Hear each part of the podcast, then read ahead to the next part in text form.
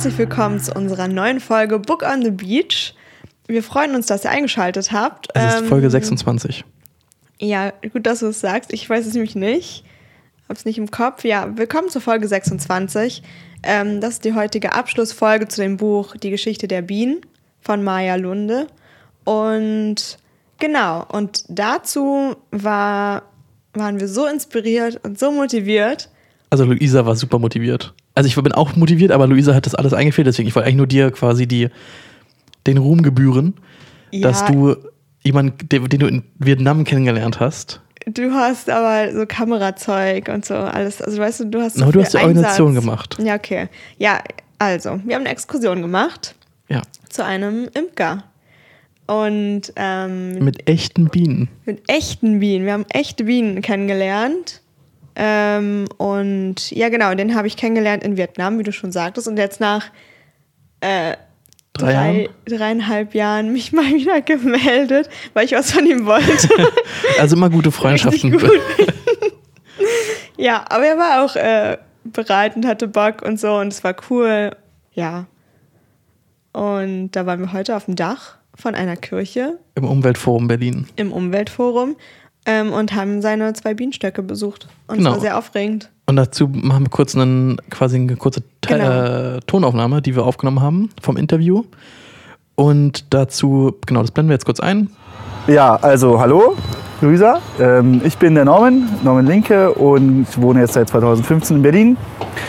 Bin hauptberuflich bei der Feuerwehr tätig und habe mir gedacht, so okay, was mache ich so nebenberuflich, beziehungsweise als Hobby, was so auch vielleicht gleichzeitig eine, eine entspannende Tätigkeit ist neben dem doch recht stressigen Beruf und habe mir gedacht, ich äh, fange an mit der Imkerei und das mache ich jetzt seit fünf Jahren und wir befinden uns jetzt hier auf dem Standort, auf dem Standort der Auferstehungskirche.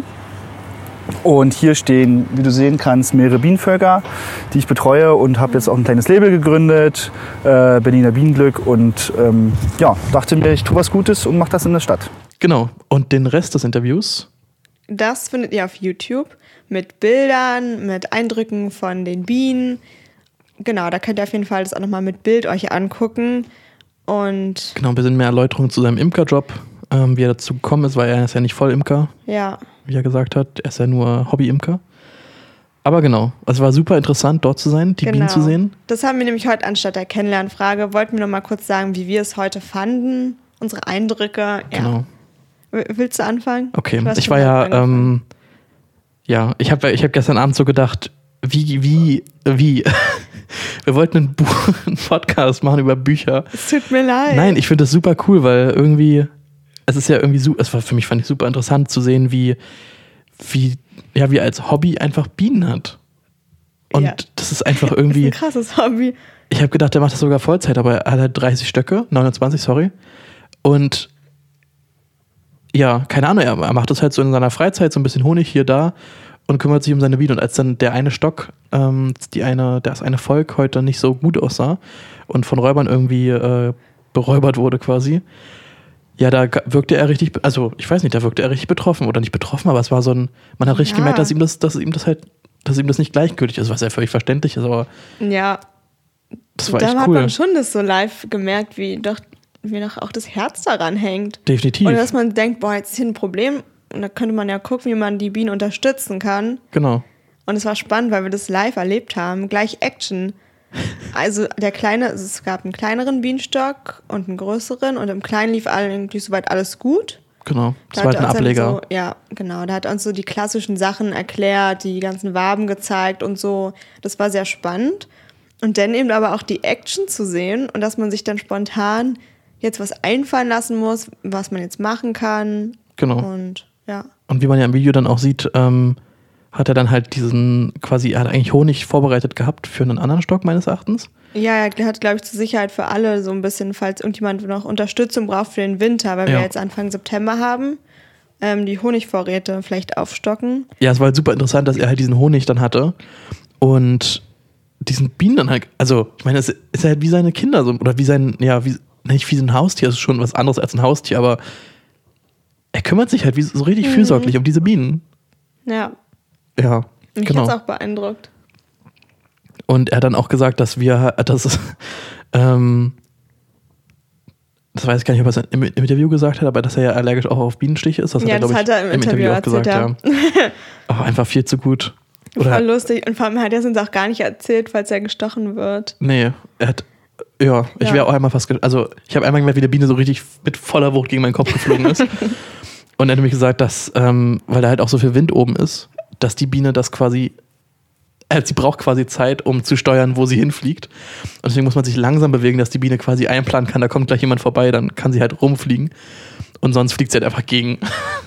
Ja, Das ist so knuffig, so, das dass sie keine Zeit, also dass man, dass sie zu langsam Ja. ist, irgendwie das dann zu, Und auch, ihren Kurs zu dieses, ändern. und dass auch der Wind so stark ist, dass man so richtig sich vorstellt, wie sie so eigentlich so mit so einer Brille so richtig versucht, Ja. richtig anzusteuern. Das ist eigentlich so süß. Ah, Bienen sind einfach so geile Tiere. Ja. Und was er ja, ähm, was ja quasi schon relevant für die Folge heutzutage oder heute ist, ich habe es ich hab's Buch nicht gelesen, aber was ich mir vorstellen kann, Mhm. ähm, weil in der Zukunft war es ja so, dass die eine Frau das bestäuben muss, alles richtig ja. per Hand. Tau. Mhm. Genau, Tau muss ähm, das ja per Hand bestäuben. Aber ich habe ihn heute noch gefragt, aus quasi behind the scenes, Mhm. ob denn Bienen, also ob das denn wirklich so ein Bienensterben ist. Und da hat er dann gesagt, dass die Biene eigentlich einer der letzten Insekten sein wird, die aussterben würden, weil wir sie halt so krass züchten und so krass äh, ja, pflegen. Also die, die, die, die Gestatt, also die Biene, die wir ähm, halt für, für den Anbau haben, währenddessen Wildbienen halt was ganz anderes sind. Da hat er gesagt, das ist auf alle Fälle ein Problem. Aber wir haben eigentlich nicht das Problem wie Tao, dass man halt irgendwann per Hand bestäuben müsste. Also so ist es halt nicht, dass die Bienen. Ja, dazu komme ich noch gleich. Okay. Mhm. Anscheinend hat er dann Bullshit geredet. Nee, ja, nee, nein, Quatsch, er hat kein Bullshit geredet, aber ähm, in manchen Gegenden ist die Biene weg. Okay. Aber dazu ist erzähle ich nochmal jetzt hier. Okay, na gut, okay, dann lasse ich dich einfach. Ähm, Aber es war trotzdem, er hat auf jeden Fall recht, dass eigentlich, also dass gerade hier in, in Deutschland oder auch in, in vielen Ländern so ein bisschen das Bewusstsein auch gestiegen ist, dass die Biene Schutz ähm, Bedürftig erhält. ist. Ja, schutzbedürftig ist, aber das gilt eigentlich für alle Insekten. Aber ja, er meinte, er hat sie auch Sympathieträger genannt. Ja. Klar, ne, die sehen, sehen ja auch irgendwie knuffig aus. lustig aus mit ihrem Fell. Oder Härchenfell ist es ja, Ja. nicht.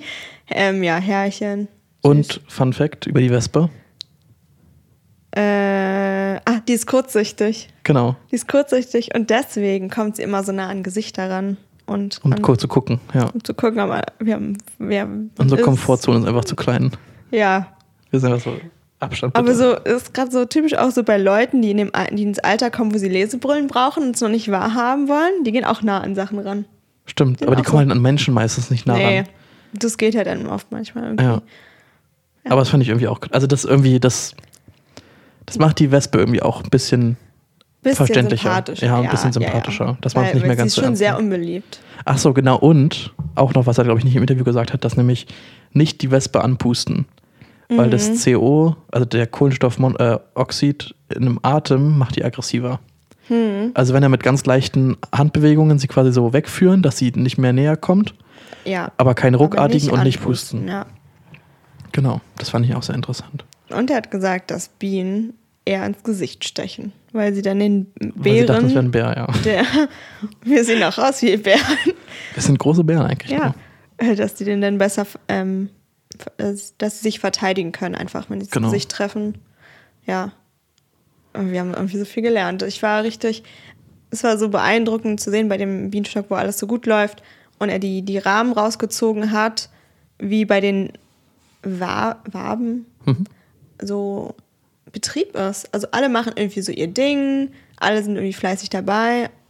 Ähm, Ja, und Ja. wie vielseitig auch die Waben genutzt werden. ja, so direkt nebeneinander, da war dann eine frische, also eine geschlüpfte Biene, die noch nicht fliegen kann. Die hatte ja dann, die ist auch runtergefallen, die eine, und die Ja. hatte dann wieder reinsetzen müssen, weil sie ja noch nicht fliegen kann und allein wieder zurückfinden Ja. kann. Und dann war da eine mit ihren äh, Pollensäckchen an den Beinen und hat da Zeug gemacht. Also die waren alle voll beschäftigt. Nee, und in den Waben war ja einerseits, zum Beispiel in den einen waren Larven drin, Ah ja, stimmt. dann in den anderen war frischer, frischer Honig und dann aber auch wieder schon fertiger Honig. und Pollen, oder auch? Und Pollen, ja, es war war quasi wie- alles, also es ja. war auch alles nebeneinander. Es war nicht, dass es eine Wabe gibt, wo da nur Honig drin ist oder sowas, es wird alles mit allem irgendwie genutzt. Hm, Super interessant. das ist wirklich interessant, ja. Die machen keine Monokultur wie Deutschland, äh, wie, wie Deutsch, äh, wie Menschen, oh mein Gott. Mhm. Nur Deutsche machen Monokultur. Ja. Okay, aber ich bin gespannt, was du mir jetzt noch alles sagen wirst. Oh, ich weiß gar nicht, wo ich anfangen soll. Ja, also das Buch ist echt gut. Und ich weiß nicht, ob es gut endet oder schlecht. Weil, Du hast es ja quasi vor einer halben Stunde zu Ende gelesen. ja, ja, ich war ein bisschen schlecht in der Zeit diesmal. Ähm, ja, na, dazu komme ich am Ende. Erstmal ähm, kurz meine Recherche vorweg, weil du es ja schon kurz angesprochen hast. Ähm, Tao, die in der Zukunft lebt, die lebt in Sichuan in China. Und ähm, das ist tatsächlich ein Gebiet, wo es keine Bienen mehr gibt. Und kaum, also kein, eigentlich, ich weiß nicht, ich habe keine Insekten, das ist ja vielleicht ein bisschen übertrieben, aber es gibt einfach nicht Insekten, die bestäuben. Ähm, und trotzdem ist es ein sehr großer Lieferant für Birnen. Okay. Das heißt, sie bestäuben per Hand Bäume heute. Krass. Heute schon. Es gibt Beiträge, die sind von 2015. Ich war geschockt. Ich habe die Videos mir angeguckt. Ich dachte, ich spinne. Ja. Okay, krass, ja. Okay. Und es ist super aufwendig, ähm, aus den Blüten erstmal den Pollen zu holen. Der Pollen, der muss aus den Blüten so mit so einer Zahnbürste gemacht werden. Dann muss es so gefiltert. Also es kann auch Maschinen machen teilweise, aber ganz viele machen das noch per Hand. Ähm, und dann müssen die irgendwie per Nacht ruhen, damit dieses Pulver, da- dieses ganz, ganz Feine da rauskommt. Dann wird es in Gläser, Gläser geführt, gefüllt.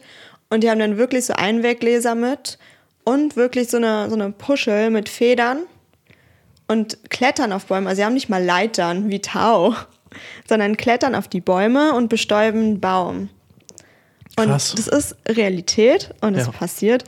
Und ähm, die Geschichte ist halt irgendwie so, dass ähm, der chinesische Machthaber damals, ich weiß gar nicht, in den, wo fang, fing es an? Das dachte ich, habe ich gelesen. Naja, jedenfalls hat, ähm, wollte er die Landschaft, Landwirtschaft, vor, äh, Landwirtschaft voranbringen und dachte sich, er tötet alle Spatzen im Land. Oder sehr viele, weil die angeblich die Samen von den Feldern fressen. Aha, okay. Ähm, und aber auch andere Tiere, noch so Ungeziefer oder äh, andere Tiere, das heißt nicht, dass Ungeziefer immer ist. Jedenfalls auch die Spatzen, die mussten dran glauben. Ähm, und die haben aber eben die Schädlinge auch von den Nutzpflanzen gegessen. Und dann waren die weg, die Spatzen, weil es äh, hat sehr gut geklappt, diese Tötungskampagne. Ähm, Wie tötet man Spaß? Also, ich glaube, ja- alle hatten so einen Freifahrtschein, dass die Spatzen einfach auch abknallen können. okay, krass. Ja, Huh. und die Schädlinge haben sich dann immer mehr vermehrt. Ja. Es gab Ernteausfälle und Hungersnöte in der Gegend auch. Und dann, ähm, ja, um die, diese Insekten halt wieder in den Griff zu kriegen, hat man halt richtig Chemie geholt. Ja. Äh, und die Pestizide, ja, gespritzt in den Boden, alles verseucht eigentlich. Und ähm, auch die Bienen. Und deswegen gibt es da keine Bienen mehr. Okay. Und es ist nicht so, dass sie daraus gelernt hätten. Also, also ich weiß es nicht. Wahrscheinlich teils, teils. Es gibt natürlich ähm, Wissenschaftler, die versuchen, sich dafür einzusetzen, die da auch mitmachen. Und aber äh, Leute in so Interviews haben dann leider auch echt oft gesagt, dass sie denken, ähm, also dass weiter Chemie gebraucht wird für Blattläuse oder so. Also irgendwie hat die haben immer wieder Chemie benutzt. Huh. Also Aber kann man nicht- kein, also- kein Umdenken ist man Umdenken. Huh. Ja, und ich glaube, die haben irgendwie noch falsche Zahlen, weil die, die haben gesagt, sie sind schon sehr effizient, aber effizienter als ein Bienenvolk kann kein Mensch sein. Das funktioniert einfach nicht. Ja, es ist halt, ja. Also, Krass, ja. dass es heutzutage schon so ist. Ja, Aber hätte halt- ich auch nicht gedacht. Ich war voll, ich dachte mir das, ich habe ja auch noch letzte Folge gesagt, ja, so in der Zukunft voll schrecklich, aber es ist einfach so. Ja. Aber es hat ja dann eher au- auch noch äußere Einflüsse. Es war ja, also, klar, Ja, müssen ja, äußere ja. Einflüsse sein, aber es ist ja bei dem jetzt was Spezielles gewesen, dass halt da extrem viel Chemie benutzt Ja, wurde. genau, genau. Also das ist jetzt schon ein Extrembeispiel. Ja, okay. Das ist jetzt nicht überall so. Hm. Also, es, ja. Genau, das wollte ich nur noch, davor noch sagen. Und ich weiß jetzt nicht, ob ich, wenn ich, also man, ich achte eh ein bisschen darauf, äh, zu gucken, woher so Obst und Gemüse kommt. Aber wenn jetzt China steht, bei Birnen, gerade bei Birnen, bin ich ja so ein bisschen skeptischer. Weil die in dem Video hat auch ihr Gemüse so krass abgewaschen. Jedes einzelne Blatt abgewischt von irgendeinem Grünzeug. Okay. Das war schon ein bisschen scary. Kennst Ja. du dieses mit den Birnen, wie eine, wie eine Birne in eine Flasche kommt? Mhm. Es gibt ja so Brandweine, die halt eine Birne in der Flasche haben. Hm. Kennst du die? Nee. Wie Weißt du, denn? weißt du, wie das geht? Nein. Die wachsen, also die machen einfach eine Flasche drum und dann hängt die am Baum. So simpel. Ja, ja, aber komm halt erstmal da drauf, dass halt dann da drin eine Birne wächst. In diesem Glas.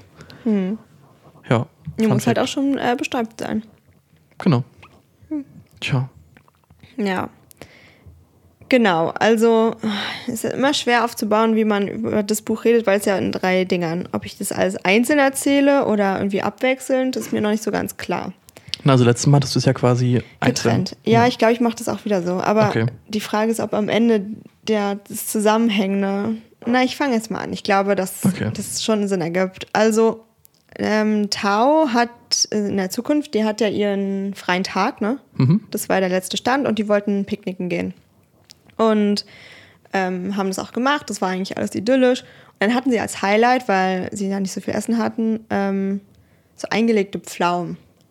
Achso, okay, ja. Ja, so in so Ja. einem Glas. Und wie Eltern so sind, kriegt natürlich das Kind die ganzen Pflaumen. Ja. Ähm, und es hat sich gefreut, weil es sehr süß war. Und das, dann spielten die dann noch und haben da so gechillt auf einer Decke, glaube ich. Und das Kind, Wei Wen, der war dann weg. Und dann war Oh. natürlich kurz Panik. Oder ja, Also- kurz, also schon Panik. es war Panik.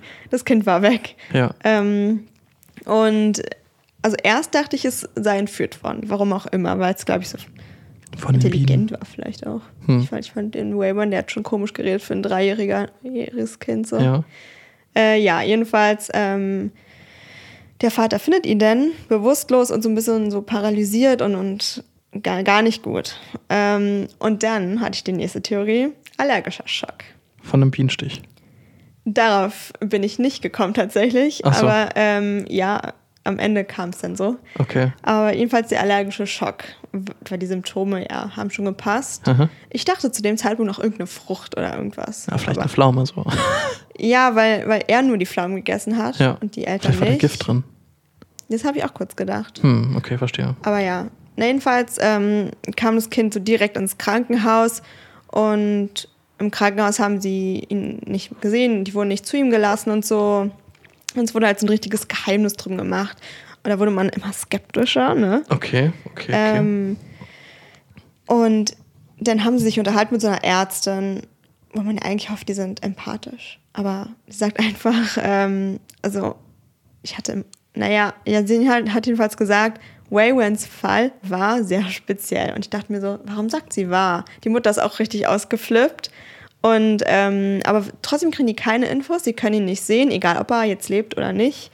Und es hat mich voll aufgeregt. Ha. Und so die Eltern, also keine Ahnung. Und dann haut die einfach raus. Ähm, ah nee, das kommt erst später. Aber die wollte sie zu dem Kind führen, um, weil die hat dann nachgegeben, weißt du, das Herz hat dann doch gesagt, naja, komm, die Eltern. Und das Bett war aber dann leer, wo er hätte drin sein müssen. Und ich dachte erst, es wäre ein Trick. Die werden alle verarscht von, Ja. den, von der chinesischen Regierung, dass da was ganz faul ist. Ähm, und das Kind wurde einfach verlegt nach Beijing. Be Beijing. Beijing. Ja, Okay. ohne Info. Ja, diese, das ist schon ein bisschen komisch. Ja, also auch die, die Geschichte an sich seltsam. ist schon ein bisschen. Also, die Geschichte ist schon komisch. Und da dachte ich mir, naja, es ist so realistisch, aber weiß nicht, wenn sowas passiert. ich würde nicht sagen, dass das. real- Also, ich meine, du wirst ja Ja. informiert, oder? Wenn ein Kind einfach verlegt wird, gerade auch die Ärztin wird ja wahrscheinlich. Äh, ja, aber ich glaube, wenn sie direkt den Verdacht hatten, dass es ein Bienenstich ist, in einer, in einer Gegend, wo keine Bienen sind, ähm, und wir jetzt auch noch nicht wissen, ob er lebt oder nicht lebt, weiß nicht. Aber wenn Ich ver war- verlegt worden ist, dann muss er noch leben. Also, ich meine, das und bringt ja wenn, nichts und, aber Leiche. direkt wird sich ja der Staat dann einmischen, wenn in ganz China keine Bienen mehr sind und dann auf so einmal sowas kommt, oder? Wahrscheinlich schon. Wir sind in China. Ja. Naja, jedenfalls ähm, wurden die Eltern irgendwie voll entmündigt. Ja. Fand ich schon schlimm auch. Ähm, und dann sind sie zu Hause ohne das Kind, weil sie können nicht einfach dahin fahren, weil die ja eigentlich noch Geld sparen. Also die müssen ein bisschen auf ihr Geld achten für das zweite Kind, was sie haben wollten. Und die müssen ja arbeiten, oder? Sie werden freigestellt. Ah, okay, Die das werden erstmal freigestellt, weil über der Gegend, wo das passiert ist, da ähm, sind Helikopter, die kreisen, Soldaten, das ist alles eingezäunt, richtig krass. Und, und es hat mich voll an E.T. erinnert. Das erinnert mich eher so ein bisschen an Wally. Was war bei Wally denn? Na, mit der Pflanze, wo dann Wally die Pflanze findet. Ah, Ja. Also wo Eve die Pflanze findet und dann so ein bisschen mit der Biene, da, also dass dann eine Biene wurde wieder gefunden und dass dann so Ja. ein riesen Aus, Ausraster ist. Mhm. Ha. Genau, aber das wusste ich bis dato noch nicht so richtig, was da Ja. los ist. Ich dachte irgendwie noch irgendwie eine Pflanze, eine neue oder keine Ahnung, ich war ein bisschen verwirrt noch. Ähm, und die mussten jedenfalls zu Hause warten, ohne Infos, ohne alles. Mm, Der Mann weint viel und die reden aber nicht so, die leben eher so aneinander vorbei. Okay. Anstatt, eigentlich trauen die aber das Gleiche, aber das ist schwer für die. Und rufen an, kriegen keine Infos. Naja, so zieht sich das eine Weile und dann beschließt Tao, einfach zu diesem abgesperrten Be- Gebiet zu gehen und hat auch Glück, dass so ein Soldat eingepennt ist bei seiner Schicht und geht da durch den Zaun. Wow. Und Das ist ein bisschen lazy writing. Ja, es Oder? passt alles. Es passt vor allem alles. Also sie hat dann auch das Zelt gefunden, was an diesem, an dem Fundort von Waywen jetzt aufgestellt wurde und konnte dann zufällig auch noch reingucken. ah, okay. Und da sieht man dann so Blumen. Ich habe es immer noch nicht gerafft. Blüten hinter Glas hat man so gesehen. Und ich habe immer noch nicht das. Ich wusste, es hat irgendwas mit Bienen zu tun, aber keine Ahnung. Wie heißt nochmal das Buch, was du liest? Und, ähm, und da wird auch patrouilliert, da um das Zelt herum. Und sie wird einfach nicht erwischt und geht einfach, ohne erwischt zu werden, wieder easy peasy raus. Okay. Und es war, ja, es war schon so, es lief schon sehr optimal. Ja, würde ich auch sagen. Also schon Glück gehabt. ähm, ja, und dann haut sie einfach ab nach Beijing. Alleine. Ohne den Mann. Also der weiß davon. Und es war ein unangenehmer Abschied. Sie hat das ganze Ersparte mitgenommen. Oh, oh. Achso, aber er weiß ja davon. Ich war gerade so. Ja, nee, das weiß er. Ähm, aber er- das fand er halt nicht so gut. Er, er war halt so, ja, lass jetzt noch eine Weile dran und dann das nächste Baby machen. So wirkte er. Oh, wow. Aber er ist, nein, er, ich mag ihn. ja, keine Ahnung. Ich meine, was soll man machen? Ich, keine Ahnung. Es war irgendwie komisch. Der ganze Abschied, die ganze Situation. Ja, okay. Er hat sie einfach darum gebeten, so wenig Geld wie möglich auszugeben. Damit sie, er hat sie ja gehen lassen. ähm, und ja, und dann ist sie in Beijing. Beijing. Das Wort ist schwer. Naja, und die Stadt ist krass verändert. Also die Bevölkerungszahl ist ja in der Zukunft sehr gering. Okay. Achso, weil es nicht mehr so für Essen gibt wahrscheinlich, genau, oder? ja. Hm. Und dass die Leute, dass es keinen Sinn macht, die Leute in Städten zu lassen, wo so viele wohnen ohne Nahrung, sondern die sind alle auf dem Land. Das heißt, Beijing ist recht leer. Mhm. Ähm, also, was heißt recht leer? Sehr, sehr leer. Da wohnen sehr wenige Leute, ähm, zum Teil echt auch bar- barrikadierte Läden. So, ich habe irgendwo aufgeschrieben, dass es mich erinnert hat, wie bei dem Film I Am Legend. Ja. Ja, so sah- sieht das aus, glaube ich. Okay, wobei I Am Legend ist ja halt eine Person. Ja, In genau. Aber es kommen noch Szenen, wo sie auch alleine ist. Ähm, Okay, verstehe. in dieser Stadt. Es sind wirklich kaum noch Menschen in der Stadt und in ihrer Er- Erinnerung ähm, ist es halt noch ein bisschen voller und bunter und das Leben treibt da ein bisschen. Und sie wohnt halt in einem Hotel und geht essen in einem Restaurant. Und bei denen läuft es auch nicht gut, weil da kommen ja auch keine Kunden vorbei, Ja. weil ähm, Geld Ist ja auch- niemand mehr da. ja, Geld ist auch eher schlecht. Und es gibt auch nur, also es gibt mehrere Gerichte auf der Karte, aber an dem Tag gibt es nur gebratenen Reis. Und der Kellner, der ist so ein ganz junger Typ, Hm. eigentlich noch ein junges, 13 hat sie, glaube ich, gesagt oder gedacht. Ähm, und der arbeitet dann mit seinem Papa alleine. Aber kam auch nicht so richtig bei die Runden. Und sie hat dann ihm die Hälfte von seinem Essen abgegeben. Hm. Ja, Krass. krass, ne? Wenn die Zukunft so wird, dann habe ich keinen Bock. Wieso haben wir eigentlich immer Dystopien, über die wir reden? Wieso gibt es nicht mal, also gut, wir haben das eine über Utopien geredet, aber Hm. haben Sie mal alles, alles Oh, ist Dystopie. schon düster. Dystopisch. Hm. Ja. Na, jedenfalls ähm, sucht sie, also besucht sie nach und nach alle Krankenhäuser.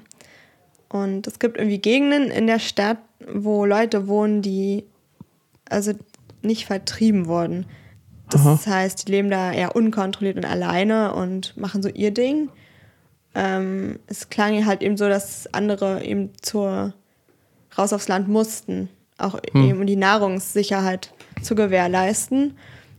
Und ja. Und dann ist sie jetzt auf dem Weg zum letzten Krankenhaus. Kein Glück bis jetzt. Und dort war es auch irgendwie halb verlassen, weil die haben gerade geräumt, weil es sich, sich nicht mehr lohnt. Keiner kommt mehr ins Krankenhaus und die ja, räumen auf und gehen. Ähm, und dort gab es einen Raum oder sie, sie begegnete einer alten Dame. Sie war so also ganz alt und dünn und hatte so einen Tropf mit, Aha. aber ohne irgendwas drin, also schon längst ausgetropft. Okay. Und ähm, die hat sie in ihr Zimmer wieder zurückbringen wollen. Und in dem Zimmer ähm, waren ganz viele Leute, die da alleine waren. Alte Menschen, so über 100 Leute. Das war so ein, eigentlich so ein Saal. Ich stelle mir das vor wie alten Bildern in der Psychiatriegeschichte. Also ganz schlimm. Ohne Okay. alles. Einfach nur Betten direkt nebeneinander. Ähm, ja, die sind einfach allein gelassen und verwahrlost und werden auch nicht mitgenommen. Die räumen Okay. das Krankenhaus und lassen die da allein auf sich gestellt. Und da waren auch schon manche tot im Bett und so. What the fuck? Ja, und äh, die wollte Hilfe von der Tau und Tau war richtig geschockt. Ist ja klar. Ja, was soll sie da auch machen? Nee, ja, und sie kann ja nicht jetzt 100 Leuten, also Ja, ja. mal Überforderung. Und sie wollte helfen, aber sie ist dann weggerannt, heulend. Ähm, und da traf dann irgendwann eine Ärztin, die gerade aufgeräumt hat und Mhm. alles abschließen wollte, gefühlt. Ähm, und die kennt das Problem mit den alten Leuten und die weiß, ja, dass sie da sind, aber die verschließen alles so die Augen und sagen, sie können nichts für die tun und so. Oh, das hat mich voll aufgeregt. Ha. Die Armen, die dann unnötig was essen vielleicht noch. Oh, Wow. Ja. Aber was ist mit Weiwei? der ist nicht da. Der ist nicht da. Ähm, und sie ist einfach, also es sind halt keine Patienten mehr da, keine anderen. Hm. Also nur noch diese alten Leute und alle, die gehen gerade. Und sie irrt dann durch diese leere Stadt und trifft dann drei Personen, die sehr, auch sehr dünn sind, vor denen rennt sie dann auch weg und so. Also Okay. Beijing richtig schlimm, keine Ja. Ahnung. Ähm, ja, das war ein bisschen wirr, was sie da alles gemacht hat, weil sie war in dem Teil, wo wirklich keiner mehr gewohnt hat. Sie ist da so reingeraten, weil sie nach diesem Erlebnis mit den alten Leuten auf der Straße einfach orientierungslos irgendwo rumgerannt ist. Hm. Und U-Bahn-Verbindung ist auch eher schlecht, weil ganz viele Bahnhöfe nicht mehr benutzt werden. Ähm, und dann merkt sie, dass es eigentlich ums große, und Gan große Ganze geht. Dass die Geschichte von Wei Wen irgendwie auch mit den Leuten zusammenhängt, die jetzt da alt sind und alleine. Also sie hat so das im größeren Kontext gesehen. Mit Okay. Der Ernährung, Ja. mit der, mit der Zukunft und so. Ähm, ja, sie hat irgendwie ein großes Herz. Obwohl sie manchmal nicht so wirkt. Aber ich glaube schon. Und weil sie hat sich Sorgen gemacht um alle und will jetzt irgendwie die Zusammenhänge erfahren. Okay. War das jetzt, also hat, kann, aber kannst du es irgendwie so beschreiben, in welchem Kontext oder also in welchem Abschnitt des Buches es war? Also war es eher zum Ende hin jetzt schon oder ist es noch so mittendrin, dass sie jetzt so diesen größeren Kontext irgendwie verstehen will? Schon am Ende. Okay. Ja. Und sie hatte dann irgendwie so einen, so einen Traum. Sie hat geschlafen, hatte einen Traum von einer alten Erinnerung von ihr. Die war eine Gartenfeier und da hatte ein Mädchen auch einen allergischen Schock. Ja, und hatte ein Stück Kuchen gegessen davor. Und da kam die Ein Mama. Bienenstich. Also nicht schlecht, Leo. Vermutlich, weil sie hat mich gefragt, ob da Nüsse drin sind. Ah, okay. Bienenstich sind doch Mandeln oben drauf. Stimmt, ja. Ja, hoffentlich. hoffentlich war es ein Bienenstich. Ähm, ja, genau, und hat ihr ein Mittel gegeben und so. Und, und der, der Zusammenhang, da habe ich dann geschrieben. Ich wusste es. Also ich wusste mit Das- der Allergie. so, ja, okay. Ich habe noch nicht das mit dem. Ich war immer noch bei den Pflaumen in meinem Kopf, Ah ja, ja, ja. die gegessen wurden. Ähm, genau, also geht sie in ähm, eine Bibliothek Mhm. die einzige in Beijing. Es wird auch immer wieder betont, wie tot oder wie krass die Stadt ist. Ähm, und recherchiert, passt, passt alles zusammen, es ist ein anaphylaktischer Schock durch einen Stich. Das hat sie dann auch endlich mal gerafft, Ja. mit mir zusammen. ähm, und hat es dann auch gleich ihrem, ihren Mann gesagt am Telefon. Ähm, genau, und recherchiert aber auch weiter. Und zwar, ach man, ja, da, da kommt eigentlich schon die erste Überschneidung mit, einem, mit der anderen Geschichte. Aber jedenfalls 2007 Sorry. gab es ja diesen Kollaps, von dem ich letzte Folge erzählt habe. Welcher Kollaps? Der Weltkollaps. Da war irgendwas passiert und ich dachte, es gab irgendwie irgendwas, keine Ahnung. Ja. Also das war, oder in 2007 war der gar nicht da, aber da fing es an, glaube ich. Und naja, jedenfalls ähm, wurde ja von diesem Kollaps gesprochen schon ja. in dem Buch. Also Weltwirtschaftskrise. Dachte ich auch. Ich dachte auch, irgend- irgendwas, Krieg, keine Ahnung. Ich dachte, Worst Case. Und es ist ja auch Worst Case. Aber es war C, C, D. Und das ist eine, ähm, ein Wort für das Bienensterben. Mm, okay. Colony Collapse Disorder heißt das. Okay. Ausgesprochen. Und recherchiert darüber sehr viel und eben über den Parasiten, über den auch unser Interviewpartner heute gesprochen hat. Die Kreise schließen sich. Oh mein Gott. Äh, der Parasit, da wird er auch in dem Buch benannt. Ähm, Ja, sag doch mal, wie er heißt. ähm, habe ich vergessen. Warte, ich hab's hier. Varroa destructor. Also er wird nur Varroa oft genannt. Okay. Aber die ich habe auch ein echt schönes äh, Bild. äh, zeige ich dir gleich. Die sitzen echt auf, einfach auf dem Bienenarsch. Ich will es nicht sehen. Okay. Ich, ich, äh, Sieht eigentlich gar nicht so schlimm aus. Achso, du hast dein Gesicht gerade so verzogen, deswegen war ich irgendwie ein Ja, bisschen. es gibt auch so gruselige Nahaufnahmen. Aber jedenfalls, ähm, wie der Klimawandel sich verändert. Monokulturen wird- werden auch äh, in, den, in ihrer Recherche ähm, deutlich, dass es auch ein Problem ist für die Bienen. Und ähm, im, es wird eben sehr düster beschrieben. Und im Jahr 2045 war das Jahr, in dem es keine Bienen mehr gab. In der Geschichte. Okay, also ja. jetzt unsere Zukunft, Aber global. ihre Geschichte. Äh, nee, in China, glaube ich. Achso, okay. Gut, dann haben wir ja keine ich, Probleme. ich bin mir nicht sicher. Nee, nee, Europa ist doch da in dem Buch schon längst Tot. Ach so, Ja. okay. Das habe ich nicht Das habe ich letzte mitbekommen. Folge, glaube ich, erzählt. Dass Europa fast äh, keine Menschen mehr wohnen. Ach so, okay. gut zu, auch gut zu wissen. Just saying. Und äh, ja, genau. Und sie leiht sich übrigens, also die Bibliothek ist auch seltsam, dieses Sicherheitsleute. Also ich glaube, da kommt ja auch keiner mehr in die Bibliothek. Und deswegen kann sie das Buch einfach mitnehmen. Und zwar Klasse. leiht sie sich dann History of Bees aus. Ah, es war so klar. die Geschichte der Bienen. Es war so klar. Ja. Oh, oh mein Gott, ich freue mich schon, die ganzen Zusammenhänge zu erzählen. Okay. Ähm, weil so lange waren die drei Geschichten so parallel Okay, darf ich kurz eine, eine, eine Dings und am Ende anstellen? waren die alle zusammen, ja? Irgendjemand hat das Buch geschrieben, The History of Bees, Mhm. von den Charakteren. Wahrscheinlich der, der 2000 irgendwas gelebt hat. Mhm, okay. Oder der vielleicht davor, keine Ahnung. Nee, wobei davor kann er das nicht geschrieben haben. Mhm. Was gibt's noch für Zusammenhänge? History of Bees ist 2037 rausgekommen.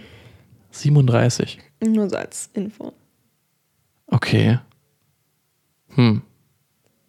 Okay, dann habe ich keine Ahnung. Nee, ich dachte, ich könnte es ich könnte jetzt irgendwie schon zusammenziehen, aber Naja, warst aber schon nah dran. okay. Also hat irgendjemand das geschrieben, den wir schon Es, kennen. ja, genau. George. Wie heißt der andere? Wer? Gibt es nicht noch eine dritte Person?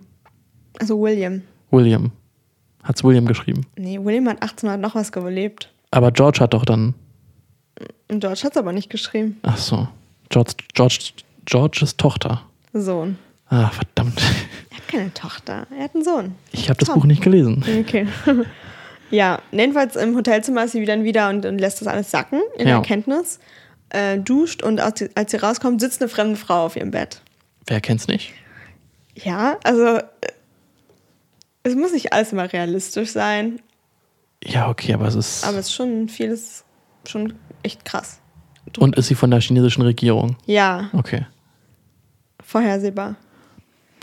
Ja. Hätte nicht viel anderes sein können. Genau, sie ist von der Regierung, weil die kriegt natürlich mit, was sie so treibt. Ja. Natürlich wird sie Mhm. auch beobachtet. Ist ja China. Und ähm, soll mit, die soll mitkommen. Wird dann weggefahren mit dem Auto und der Frau von der Regierung und ähm, landen dann irgendwie in so einem Verhör mäßig. Mhm. In einem Raum, sie und die Frau. Und wurde eben gefragt, was sie weiß, was mit ihrem Sohn passiert ist oder was sie denkt zu wissen. Sie erklärt es und flippt aber dann aus, weil die Frau ist so gezwungen höflich und sie ist einfach emotional echt, ist echt schlimm Hm. und äh, greift sie irgendwie auch an. Also sie dreht voll frei. Und dann äh, darf sie ihren Sohn sehen Ey. der ist tot. Oh. Ich war voll traurig, weil ich hatte irgendwie immer noch Hoffnung und sie auch, weil erst das, äh, ach, das, war, das war gut geschrieben, die Stelle, weil es wurde erst so geschrieben, einfach so, als würde er schlafen, wurde es beschrieben. Und dann hat sie geschrieben, sie steht aber noch zweieinhalb Meter weg und dass sie weiß, wenn sie rangeht, sieht es nicht mehr so aus, als würde er schlafen. Hm. Das war bitter. Und er hatte einen Stich hinterm Ohr. Hm, okay. Ein Bienenstich. Ja, es war traurig. Ähm, sie hat viel geweint, sie hat viel mit dieser blöden Frau von der Regierung irgendwie Zeit verbracht. Die war, ja, keine Ahnung, die waren wie gemischt. Die war teilweise empathisch und auch gesagt, dass sie Mutter ist und dass sie, ja, keine Ahnung, sie war gemischt. Sie hat nämlich auch gesagt zu ihr, dass sie ihn zu doll geliebt hat. What? Ja, und dann denke ich mir, Mann, sagt, wie dumm kann man sein, sowas zu sagen? zu Wie soll man das, wie soll man, also wie soll, was? Ne, sie hat gesagt, ja, seien Sie nicht so traurig. Sie haben ihn einfach zu doll geliebt. Okay. Hat ja auch keiner, hätte wahrscheinlich auch keiner verstanden, dass sie da hingereist ist extra. Ihr Mann ja auch nicht so richtig. Ja. Aber was hätte sie machen, also, wenn dein Sohn noch das dabei eventuell, belassen soll wow. und ein neues kriegen. Ja, mein Sohn, ah nee, der hat nie existiert eigentlich. Nee, den kenne ich auch gar nicht. Ja. The fuck. Ja, sie hat eben gesagt, auch Tao hat zu ihr gesagt, ja, sie hätte alles für ihn gemacht. Und dann hat sie gesagt, ja, die von der Regierung hat- meinte dann eben, das macht man nicht, das ist zu viel, alles. Hm. Naja. Komisch. Naja, jedenfalls ähm, soll sie dann, also dann wird sie auch noch von der Regierung benutzt, so, oder, oder das war der Plan. Sie soll nämlich Botschafterin werden, weil die Bienen sind wieder auf dem Vormarsch. Es, Auf dem Vormarsch. Vormarsch. jetzt, wird, jetzt wird die Welt übernommen. es gibt wieder ein paar Bienen und die müssen äh, geschützt werden und die müssen erhalten werden. Ja, Das ist so die Idee. Und dass sie die Botschafterin ist, für die Bienen. ja. Und Waywen, so das erste Zeichen, ist jetzt doof, dass er gestorben ist, so. Blöd für ihn, aber gut für uns. Aber ja. Ähm, achso, das war alles noch in Beijing übrigens. Das habe ich. Fehlt Doch, naja, gut, hat, aber hat ja. Sinn ergeben, dass es in Beijing noch Okay, alles ist. ja.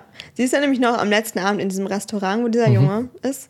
Und Tao sagt einfach zu dem Jungen, dass er mitkommen soll und bei ihr wohnen soll. Dann dachte ich mir so, naja, hast du jetzt irgendwie so einen Ersatz? Das ist ein Cheatcode. Der hat einfach zehn Jahre übersprungen oder fünf oder Ja, so. zehn, glaube ich, wenn er 13 ist. Ich glaube, Wayman war drei.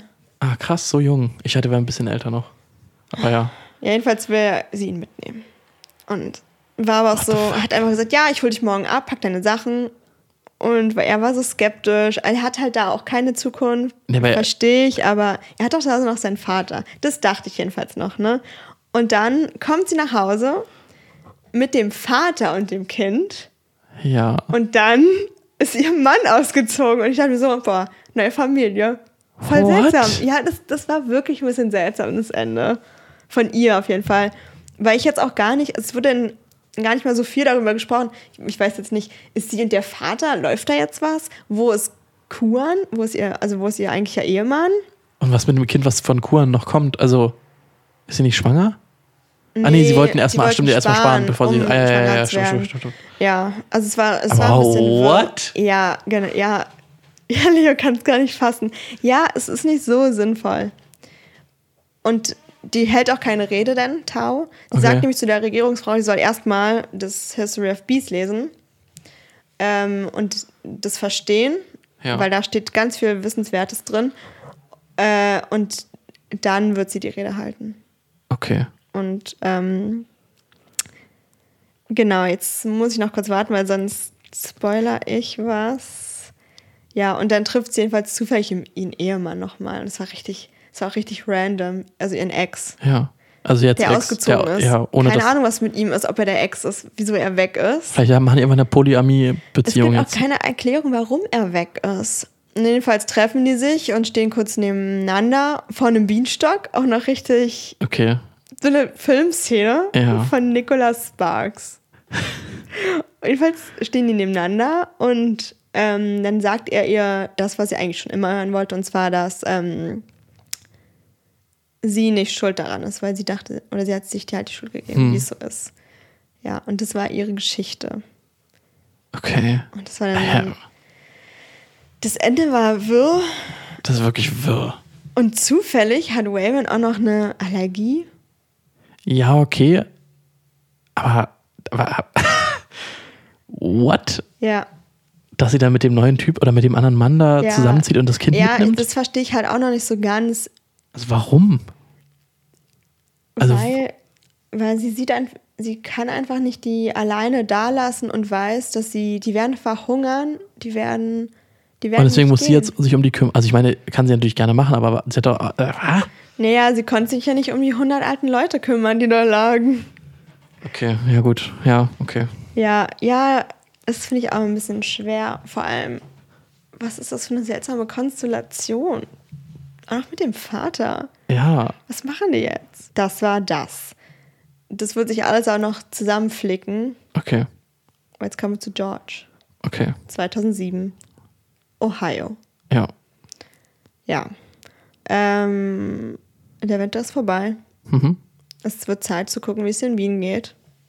Ähm, er mit seinen Kollegen und so und, und die haben, die sprechen schon das erste Mal über die Sorgen von dem Verschwinden der Bienen, weil es in Florida wohl schon passiert ist, dass einfach gesunde Bienen innerhalb von einem Tag, einem Tag weg sind nicht so richtig weiß, was passiert ist und so.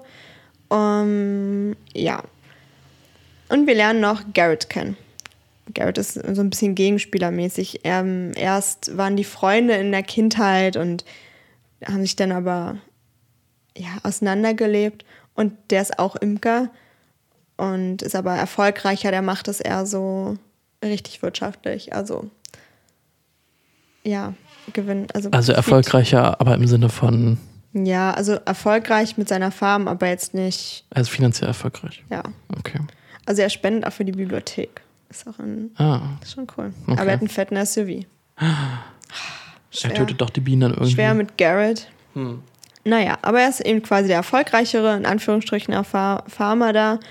Ähm, und ähm, hat, der hat eben auch diese, also reisende Bienenstöcke. Er verreist mit denen, damit andere ihre Felder damit bestäuben können. Und ähm, das macht eben auch gut Geld. Mehr als Honig, dass die die auch verleihen quasi. Ähm, und George, der beobachtet den halt immer von weitem und denkt sich eigentlich, das also, naja, es ist so eine Mischung halt aus Eifersucht, weil es so gut läuft, aber auch eigentlich Missbilligung, die Methoden und so. Aber entscheidet, dass er eigentlich auch so eine Schritte gehen müsste. Und das fällt ihm halt noch, immer noch schwer, Das zu akzeptieren, dass er das eigentlich machen müsste. um mitzuhalten in diesem Wettbewerb, der eigentlich echt kacke ist, weil er baut halt seine Bienenstöcke noch so per Hand und malt die alle an. Die haben alle eine unterschiedliche Farbe ähm, und sind aus Holz noch. Richtig schön. Ähm, ja, er hat ja diesen Sohn, Tom, Ja. Mit dem es ja Konflikte gibt, weil er studiert ja und er macht ja nicht das, was er sollte in Georges Augen. Farmer werden nämlich. Ähm, und der hat nämlich sein Stipendium jetzt bekommen und der Papa hat jetzt nicht so gut reagiert, halt wortkarg. Das wäre jetzt nicht so super optimal, aber der Papa ist, also George ist eh nicht so der emotionalste, der das so äußern kann.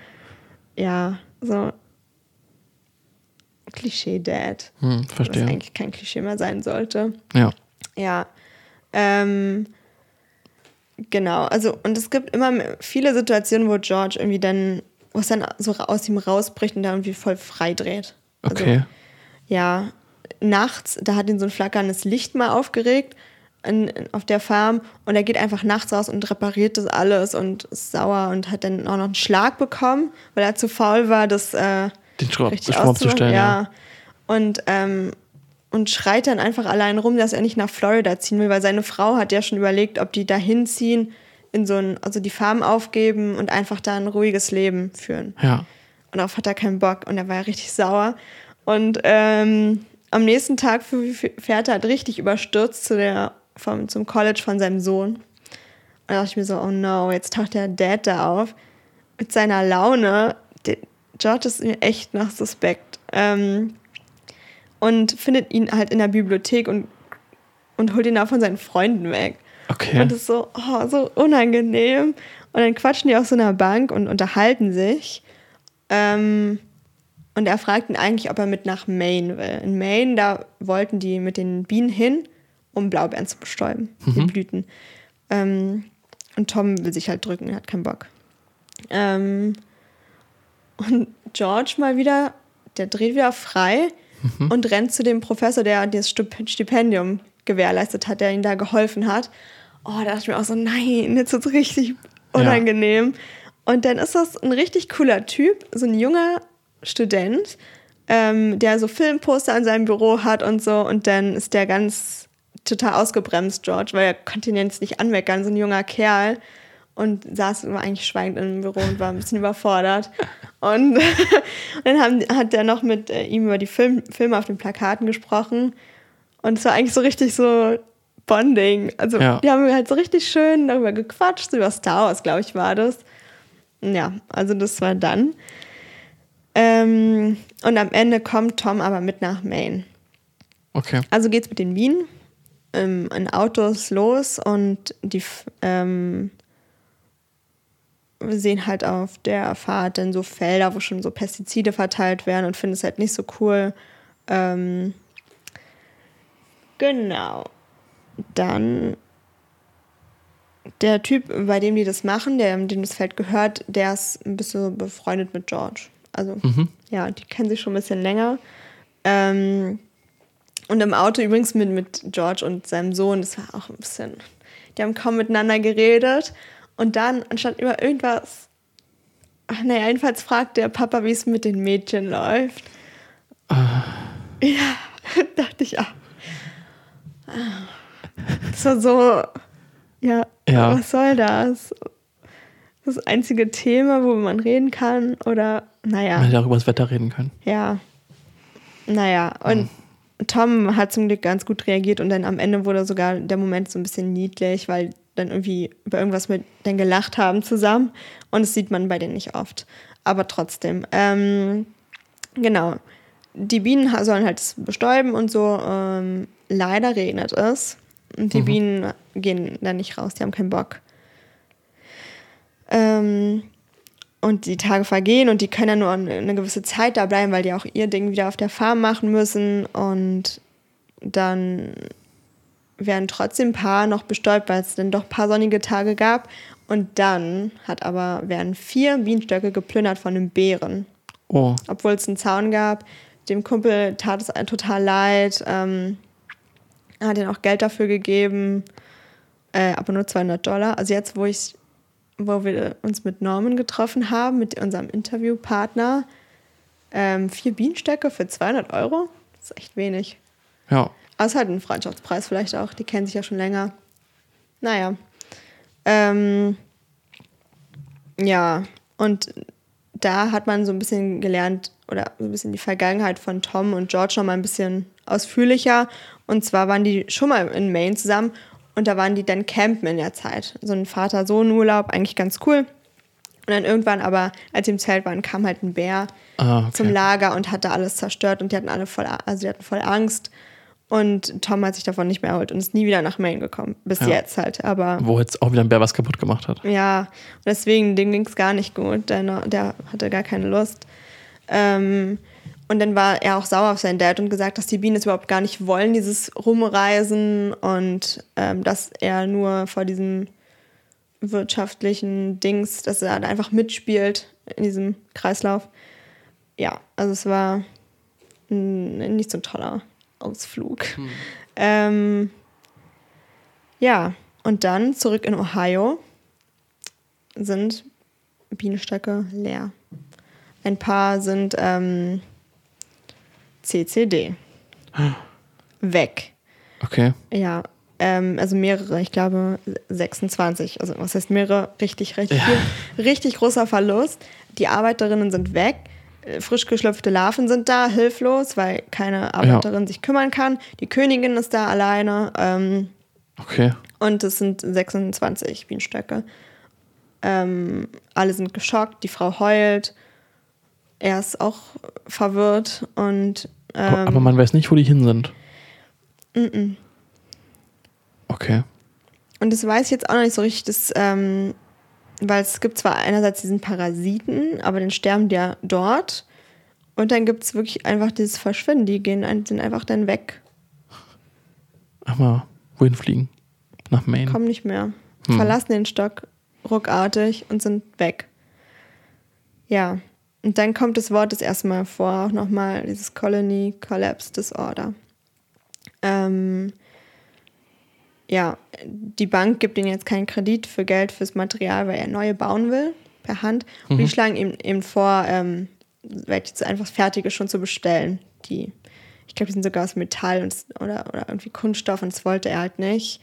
Ähm, und er hat die Bienenstöcke aber verbrannt, weil er eben dachte, vielleicht ist doch der Parasit oder Ja. deswegen hat er alle verbrannt. Das ist halt auch richtig für Arbeit. Ähm, genau. Und dann sagt auch noch seine Frau, also die, die alle, er hat halt, ist ein Pechvogel. Der ist ein richtiger Pechvogel. Die Frau sagt nämlich dann auch noch zu ihm, dass sie die Farm schon den letzten Winter hätte, hätten verkaufen sollen und nach Florida ziehen sollten. Hm, verstehe. Ja, der ist echt fertig. Ähm, aber George, der steckt alle Ressourcen in Bienenstockbau. Ähm, Tom kommt nochmal zu Besuch und, und scheint aber euphorisch zu sein, weil er sich dafür interessiert, dieses, ähm, dieses Verschwinden der Bienen. Und eigentlich, also wirklich ernsthaft interessiert und klingt eigentlich sogar euphorisch, dass er was machen will. Ähm, aber der Vater hat irgendwie gar keinen Bock drauf und rafft es nicht, dass es vielleicht die Chance ist, Tom mit ins Boot zu holen. Ähm, und ähm, dann hilft er, hilft er ihm aber trotzdem mit Bauen und so. Ähm, und George ist auch zwischendurch dann stolz, dass er trotzdem noch mitmacht. Aber es war echt wieder so ein Hin und Her. Und dieses Gespräch am Armbrusttisch war echt kacke. Ja, und ähm, dann, äh, ja, ja, jetzt wird es hier schwer zu erklären. Und zwar irgendeine Nacht ist er wieder mal frustriert. Okay. Und er hat so Zeichnungen an der Wand hängen, alte Zeichnungen, die er dann in einer Wut zerstört aus, den- aus den Glasbilderrahmen und alle nimmt, auf, darauf rumtrampelt. Er zerreißt die, alle einzeln, die alten Zeichnungen. Ähm, ja, und ist sehr frustriert. Jetzt kann ich gerade nichts sagen, weil dann fehlt die dritte Geschichte fehlt in dem Kontext noch. Aber du hast bestimmt ein- eine Idee. Okay, hast du nicht. Gut. Dann geht er nämlich zu Garrett, seinem ewigen Rivalen. Ja. Und das war eine traurige und irgendwie auch eine süße Szene. Er hat nämlich gerade sehr viele Bienenstöcke verbrannt auch. Also Garrett. Okay. Ja, mit dem hat es auch getroffen. Hm. Und dann war das so die zwei Männer, die sich so eigentlich lange so Feinde, die stehen sich dann so gegenüber und George knupft ihn dann so in den Oberarm. Und dann kommen so auch Tränen bei denen. Dann so- stehen die beide dann vorm Feuer und es raucht sehr viel natürlich und dann ähm, weinen die beide so stumm, die Tränen laufen so und dann sagen sie, sagt er so, damn smoke und eigentlich ist es gar nicht wegen dem Rauch, sondern Naja. ja, und es war irgendwie eine niedliche Szene, die beiden Kerle da heulen um ihre Bienen, was ich auch verstehe. Aber ich meine, es Definitiv. war schon traurig. Gerade wenn es auch so viele sind. Ja, und am Ende hat George sich Bienenstöcke bestellt, Hm. dafür einen Kredit bekommen. Und er findet sie sehr unpersönlich und findet sie schrecklich. Ja. Ähm, und es waren Leute getroffen, wir sind ja im Jahr 2007, die eine Doku drehen wollen über das Bienensterben. Ach Mensch. Mensch, ja, die haben wir schon angeguckt. Ah ja. Quasi. Also irgendwann die, also die Dokus, die Ja, da gedreht ja, wurden. Ja, ja. Ja, ja. Ja, gut. ähm, ja, die Ehe von denen äh, läuft nicht gut zwischen ihm und seiner Frau. Ähm, also, sie weint oft und er tröstet sie nicht, er macht sein Ding. Und irgendwann ist er bei den Bienenstöcken und es gibt noch ein paar alte bunte Bienenstöcke von ihm. Und ähm, bei dem läuft es noch gut, wo er da, er hat es kontrolliert. Und dann, aber wie aus dem Nichts, das fand ich auch ein bisschen nervig, ist er völlig ausgeflippt und hat den Bienenstock mit den ganzen Bienen umgeschmissen und hat die zertreten. The fuck? Ja, da dachte ich mir so, oh Gott, wie kannst du nur? Denn, also du hast nicht mehr so Hä? viel.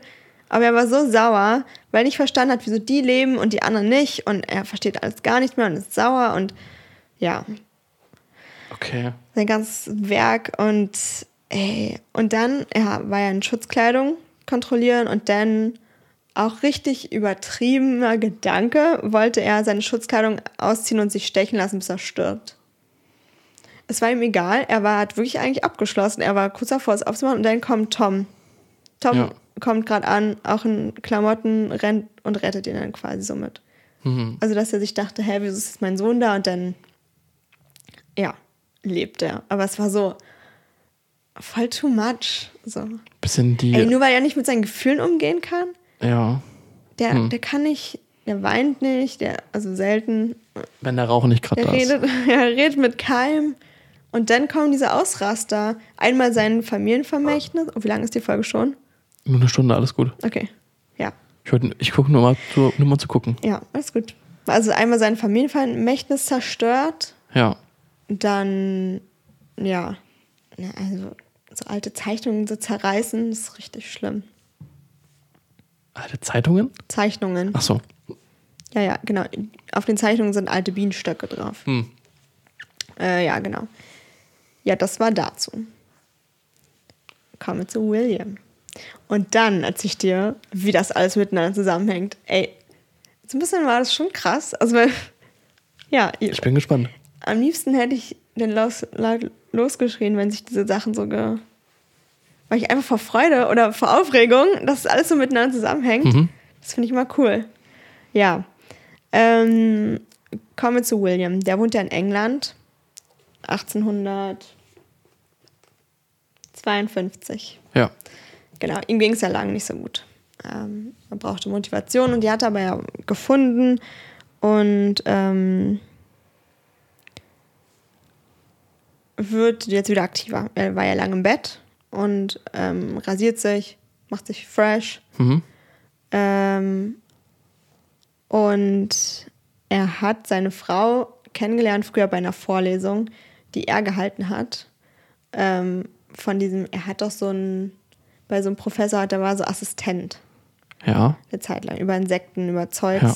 Und da halt musste er dann das machen. Und das waren, ähm, man muss ja auch die Zeit beachten. Und er hat über die Fortpflanzung der Biene gesprochen und über Fortpflanzungsorgane. Das sind aber alle Leute so, die eigentlich gar nicht so viel mit dem Thema zu tun hatten. Und dann hat er so halt so richtig offen die Fortpflanzung, Fort- Fortpflanzungsorgane benannt.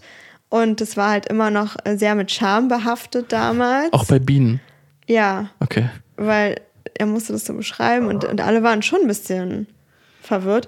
William halt auch gar nicht. Für ihn war das einfach Wissenschaft. Ja. Ähm, und es war halt in diesem, ich würde schon sagen Dorf, denn ein echt peinlicher Moment und lange Zeit haben die Leute ihn damit verbunden und es war ihm unangenehm. Hm.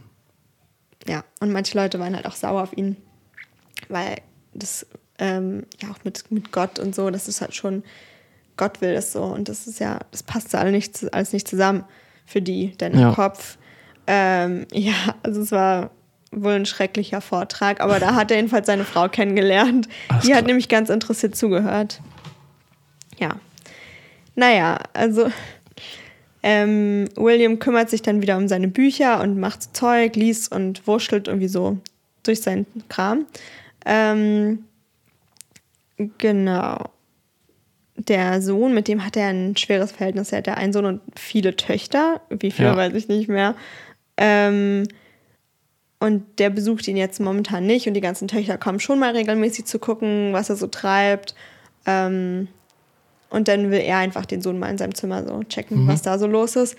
Und dann fragt der ihn einfach so nach Geld, ohne, ohne richtigen, also er sagt gar nicht wieso, fragt seinen Dad nach Geld und redet nicht so viel und äh, ist abweisend einfach. Es ist ein komisches Verhältnis zwischen denen. Also sie haben alle mit ihren Kindern irgendwie so ein bisschen alle haben Probleme mit ihren Kindern. Das eine Kind weg, das eine Kind. tot. Achso, ja, nicht meinen den Toten. Ach so, ach so, ja, okay. Ja. Naja, ja. Dazu komme ich nochmal. Ähm, genau, er ist jedenfalls wieder im Bienenthema drin. äh, Nach dem ganzen Lesen und entwirft Bienenstöcke und überlegt sich die ganze Zeit, wie man es besser machen kann. Also das William. war nämlich, mhm, William. Zu der Zeit war das ja noch so, dass diese Heuball, Heudinger, die so typisch wie bei Winnie Pooh, Ah, ja, haben ja, ja, ja. Mhm. aus Heu sind so gemacht. Ja, so, nee, aus, aus Stroh. Strohstöcke Ja. quasi. Ja. Ähm, und das ist halt nicht so effizient, weil wenn man an den Honig rankommen will, muss man richtig viele Bienen töten. Und im Honig waren früher auch, glaube ich, tote Bienen und sowas. Weil man die nicht, den konnte man nicht so gut ernten, so effizient. Und hat da halt das halbe Bienenvolk zerstört. Auch richtig Alles klar. Ja. schlecht. Ja. Ähm, Ja, genau. Ähm, William hat sich dann auch gekümmert um Bienenstock und so und hat auch den Laden wieder geöffnet. Er hat ja einen Laden mit Samen. Das war ja eigentlich seine Arbeit. Ähm, genau, an dem ersten Tag hat, war alles aufgeräumt. Wahrscheinlich hat eine der Töchter da regelmäßig mal nach dem Rechten geguckt. Ähm, und dann kamen auch viele Leute direkt am ersten Tag, weil sich das dann so rumgesprochen hat, weil er eben auch lange Zeit verschwunden war und keiner so richtig wusste in so einem Dorf, Gerüchte. Und dann lebt er quasi wieder. Und dann kommen alle. Er hat auch an dem Tag echt gut Geld eingenommen und war zufrieden. Und ähm, genau. Und hat dann einen, einen Schreiner beauftragt, einen ganz besonderen Bienenstock zu machen. Ähm, und der war aber erstmal skeptisch, weil er kriegt halt Möbel und hat eigentlich nicht so, ja, okay. Und hat dann halt so eine konkrete Zeichnung bekommen und hat es dann gemacht. Ähm, genau. Und das war halt cool, weil das in der Zeit war das noch so ein bisschen, da hat er gerade gerätselt, wie die Bienenkönigin zwei Arten von Eiern legen kann. Und für ihn war das noch so rätselhaft. Und es war irgendwie cool, wie natürlich die Zeiten so sind, auch sehr klar, aber es war nicht so lustig einfach. Ja, die Tochter, Charlotte, die ist cool, behalt die im Kopf. Sie ist echt, ja, die verbringt viel Zeit mit ihm, liest und hat auch sein Bücherregal sortiert ähm, nach Alphabet und ist einfach interessiert an Wissen, Okay. ähm, wissbegierig. Genau. Den Sohn, den sieht er immer noch kaum, der, der ist so zurückgezogen und dann sieht er ihn mal und dann sieht er halt K.O. aus.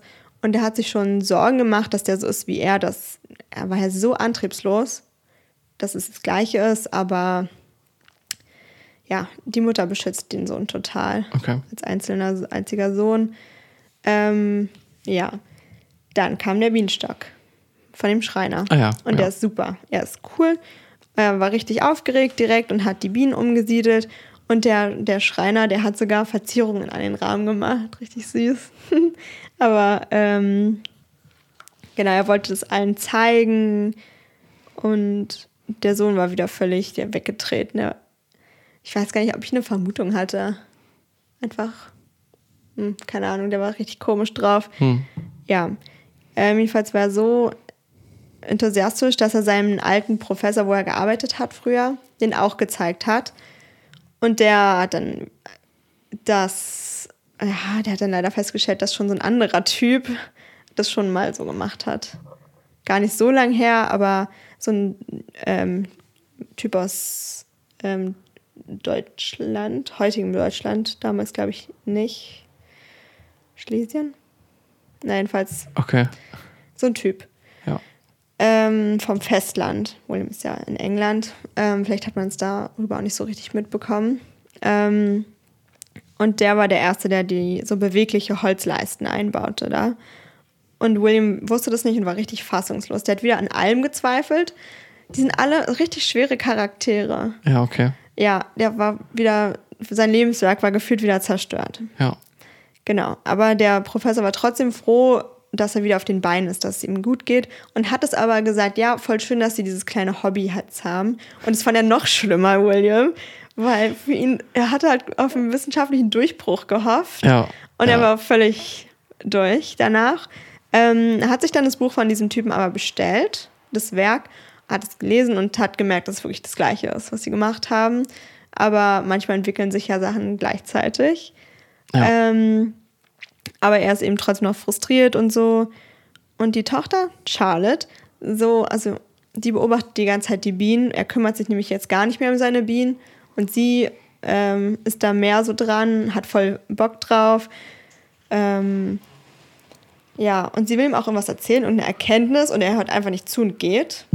Ja. Obwohl genau das gleiche war er, war er mit seinem Professor. Da war es die gleiche Situation, dass er nicht wirklich ernst genommen wurde oder sein Potenzial und jetzt so das gleiche und das hat mich genervt. Ey. Und ähm, so.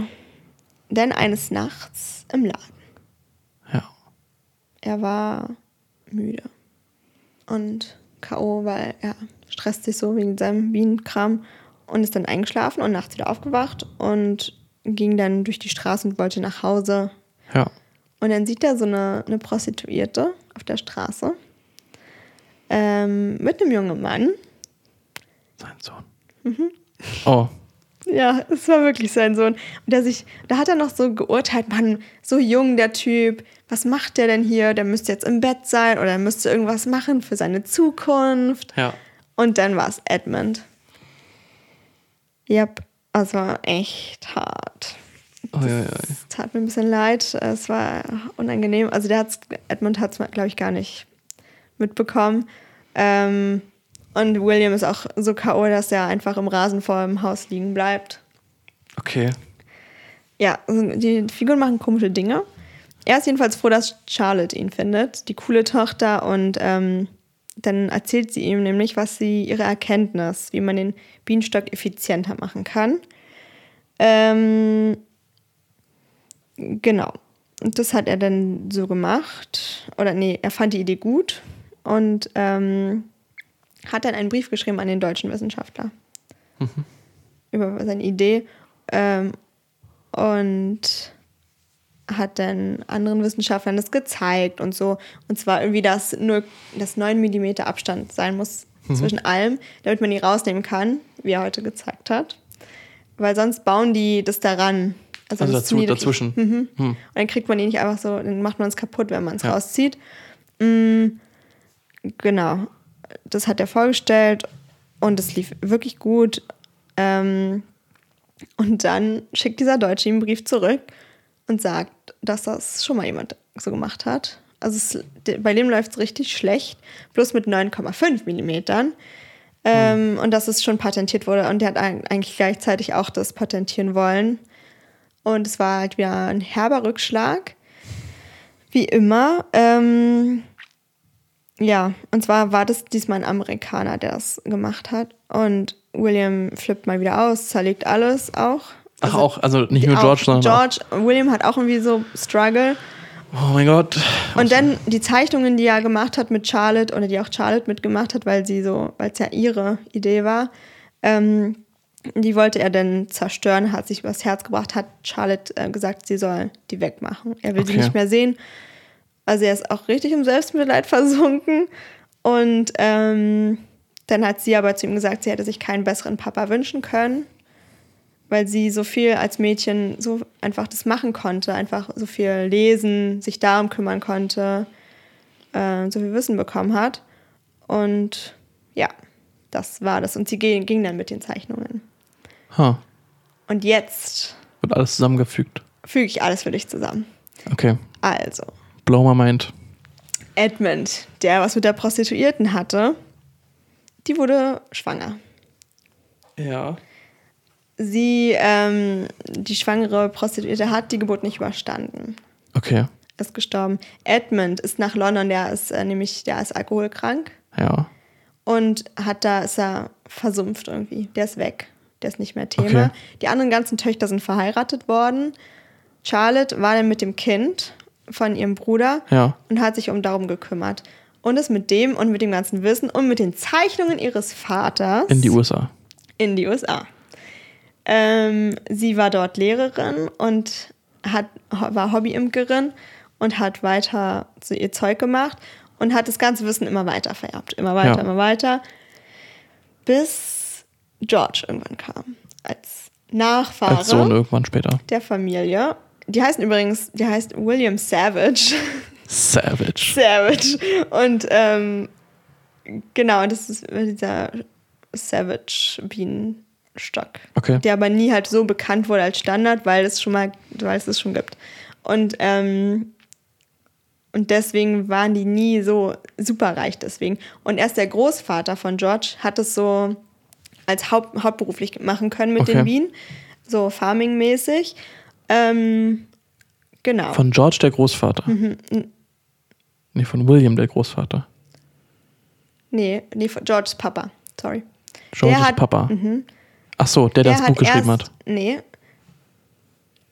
George ist ja der 2007 wohnt. Ja. Und das sein Buch- Sohn. Sein Sohn hat das Buch geschrieben, aber der Vater hat erst dieses La große Ach, daraus der Vater. gemacht. Ja, ja, ja, stimmt. Genau, genau. Nee, ja, kompliziert. Uiuiui. George hat dann nämlich in seiner Wut die Zeichnungen von Charlotte Genau, und dem kaputt Vater gemacht. kaputt gemacht. Ja.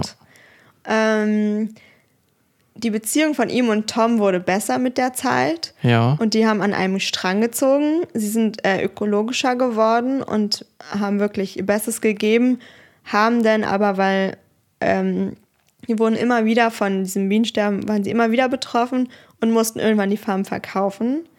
Und als Tom 50 war, hat er das Buch The History of Bees verfasst, Mhm. ähm, was dann Tao gelesen hat. Okay. Ich glaube, das hast mit der zusammenhängen. Ach so. Also ja, cool. Aber es ist halt Charlotte, ist halt die, die es weitergetragen hat, die Ja. Frau. Ja. Und nicht irgendwie Edmund. Ich hatte das Ein Tau Glück. vielleicht auch noch irgendwie. Ach so, ja, sie ist halt Chinesin und ganz, ganz weit weg. Ich weiß nicht, ob da Ja, ist aber, halt keiner aber Großbritannien und, und die USA ging ja anscheinend auch. Ja, es war halt die Zeit, wo die USA aufgeblüht ist. Da sind dann Hm. viele mit dem Boot rüber. Ja, okay. Naja, aber dann von den USA wieder zu China. Ja, die sind jedenfalls nicht verwandt. Hm. Sie hat halt das Buch gelesen und war begeistert. Und wusste deswegen, deswegen, die Infos habe ich auch alle von Tao, teilweise. Also das äh, mit dem, dass Tom, der Sohn, das geschrieben hat. Ja. Ja, genau. Ich fand halt cool, dass es eine Frau war, die ähm, das Zeug rübergebracht hat, das Wissen weitergegeben hat. Also interessant, dass dann George quasi vier Generationen später das zerrissen hat, die Zeichnungen von seinem Das hat Ur- mich so aufgeregt. Oh mein Gott. Ja, Sie hat es einfach wahrscheinlich über ein, mit einem Schiff von England rübergebracht. ja.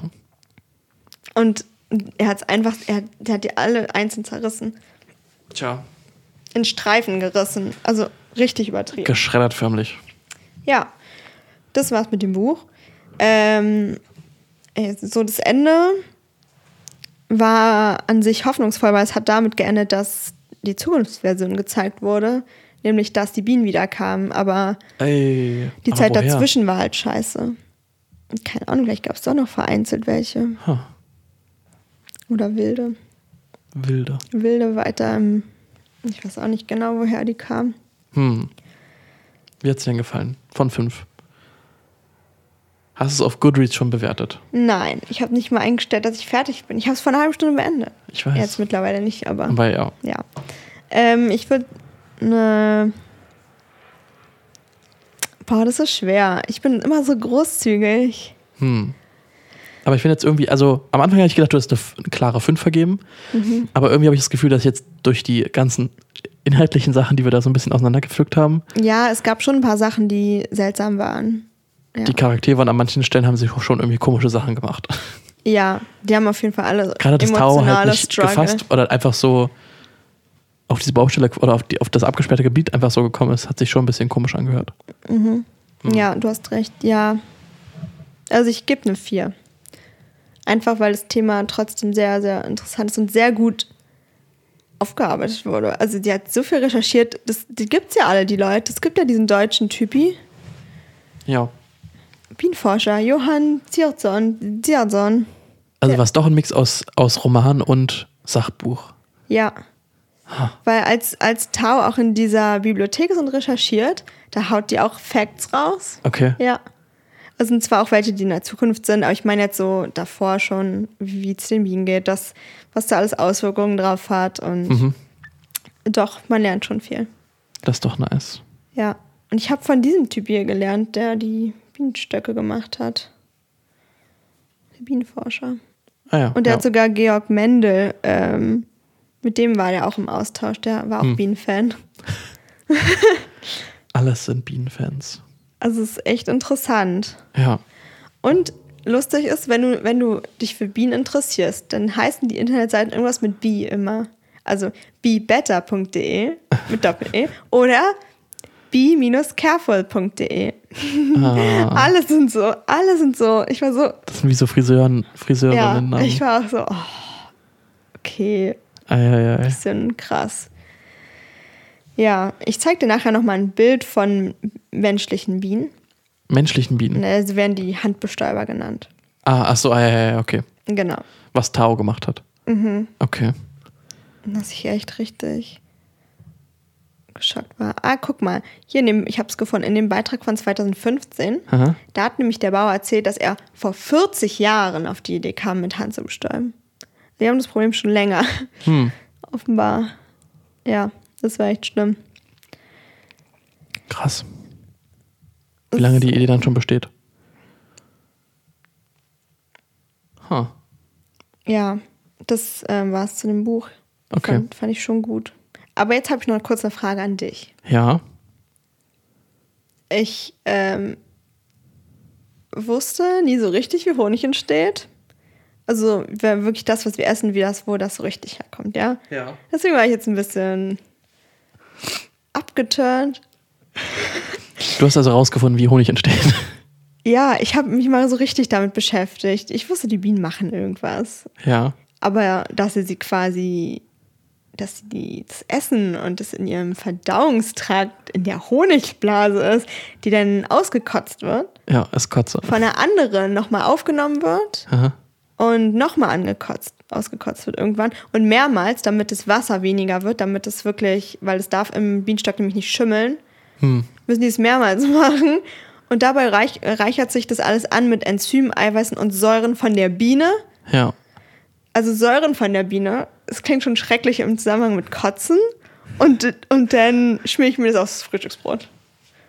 Hat halt einen ganz besonderen Geschmack. Wow. Also, ja, so konkret habe ich mich noch nicht damit beschäftigt. Wünschst du es, du hättest nicht, es nicht so konkret gewusst.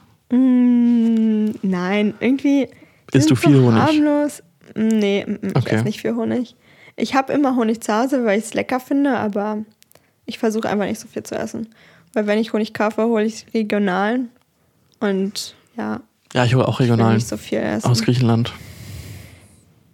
ja, wenn der aber von, von netten Leuten. Ich habe den halt als Geschenk. Also ich, hab, ich esse auch kaum Honig. Und wenn dann halt für einen Tee, das hat, hat es mich, glaube ich, auch gefragt. Hm. Ähm, und das war halt ein Geschenk. Und an mir wurde gesagt, aus Griechenland kommt der beste Honig. Kann ich halt Mhm. nicht bestätigen, weil ich kein Honig. Also, Okay. aber ich, ich, ich mag Honig schon. aber es ist so. Okay, würdest du sagen, dass Das ist so. Also, ist für dich Honig vegan?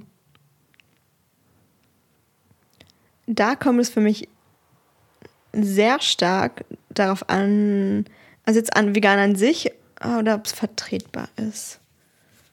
Na, wenn du jetzt sagst, du ernährst dich vegan. Ich weiß, du bist ja nur Vegetarierin, aber Nee, ich denke, dann gehört nicht Honig nicht dazu. Okay. Veganer essen in der Regel, glaube ich, nicht so viel Honig oder gar keinen, oder? Ich weiß nicht. Also, also für mich ist Honig immer so auf der, auf der, auf der Messerschneide. So einerseits schon irgendwie. für mich ist es auch auf Messerschneide, aber im Café, wo ich gearbe arbeite, ab- gearbeitet habe, keine Ahnung, wie der Status ist gerade, äh, ähm, da wollten die Veganer immer eine Honigalternative. Okay. Also Zucker.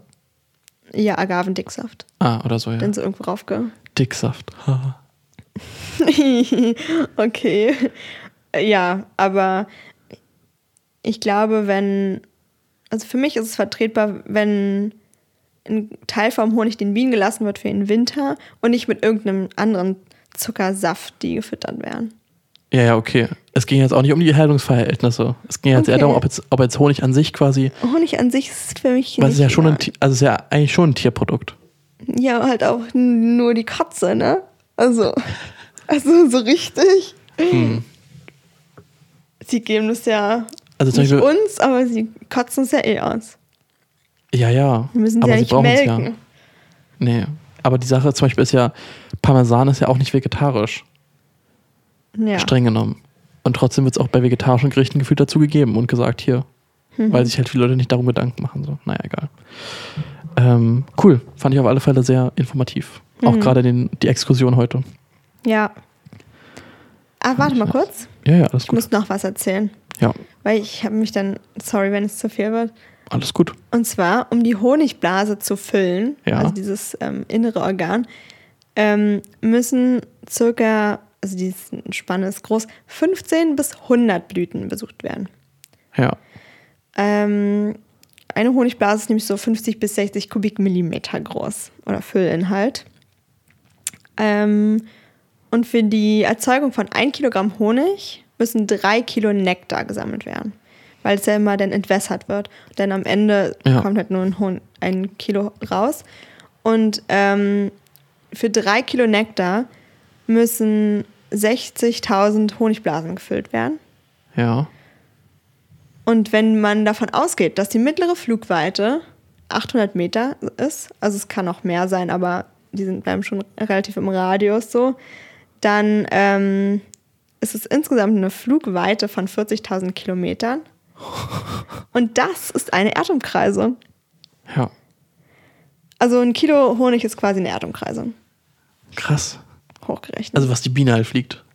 ja, Wahnsinn. spannend, ne? Na, Norman hat ja heute gesagt, dass quasi im Sommer so 50.000 Bienen oder Mhm. 50, 60.000 Bienen in einem Bienenstock sind. Aber es gibt ja auch sehr viele verschiedene Aufgaben im Stock, ne? Ja, ja, klar, aber es ist, Also- kann man, also, das war halt nur als Größe gemeint, dass man Mhm. so etwa die Vorstellung bekommt, wie viele Bienen halt so in so einem Stock sind. Ja, Ja. ist krass, ne? Wie viel die arbeiten. Ich fand die Obsatz- Ob- Observation von dir gut mit dem Busy Bee. Die Redewendung Mhm. aus dem Englischen, dass es ja schon irgendwie zutrifft, dass die, dass die einfach viel arbeiten. Ja. Hm. Bienen, einfach geile Tiere. Hm. Amors Liebespfeile sind übrigens mit Honig getränkt. Hm. Nur falls du meinen abkriegst. Ich werde gucken, ob ich es merke. Also du isst Honig nur im Tee vielleicht mal. Ja, genau. hochkommt. Ja. Aber sonst steht er eigentlich nur rum. Wird ja auch nicht schlecht. War so in Joghurt. Muss ich müsste ich Joghurt essen. Okay. Mhm. Ich wüsste echt nicht, wofür ich das sonst nehmen würde. Oh, so aufs Brot. Es gibt auch so einen, in türkischen Läden gibt es so einen Aufstrich mit so Sa einfach Sahne. Ja, Aufstrich. Und darauf Honig. Das schmeckt so krass. okay. Hm. Kaimak heißt das. Muss ich mal testen.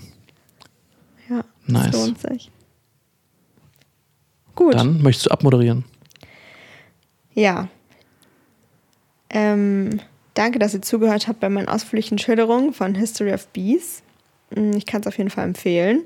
Und das war's dann mit unserer heutigen Folge. Ihr könnt uns eine Nachricht schreiben auf Instagram unter bookonthebeach.podcast oder eine E-Mail schreiben. Ähm, unsere E-Mail-Adresse lautet bookonthebeach podcast.gmail.com. Genau, ihr findet uns auf YouTube, auf Spotify oder anderen Podcast-Anbieter. Und dann freuen wir uns, dass ihr zugehört habt. Habe ich was vergessen? Ich würde sonst nur noch mal erwähnen, wir haben ja auch das YouTube-Video noch gemacht Genau. mit Norman Linke. Und genau, checkt das auf alle Fall auf unserem YouTube-Kanal aus. Ja, Und wenn nicht, können wir, ich würde auch eine gekürzte Fassung für Instagram, glaube ich, machen. ja, Dann können wir das da auch rollen. gute Idee. Gut. Sehr cool. Dann hören wir uns nächste Woche wieder mit dem Abschluss zu Quality Land Ja, von Marc-Uwe Kling. Und vielen danke Dank fürs fürs Zuhören. Zuhören. Genau. Schönen Auf Wiedersehen. Tschüss. Tschüss.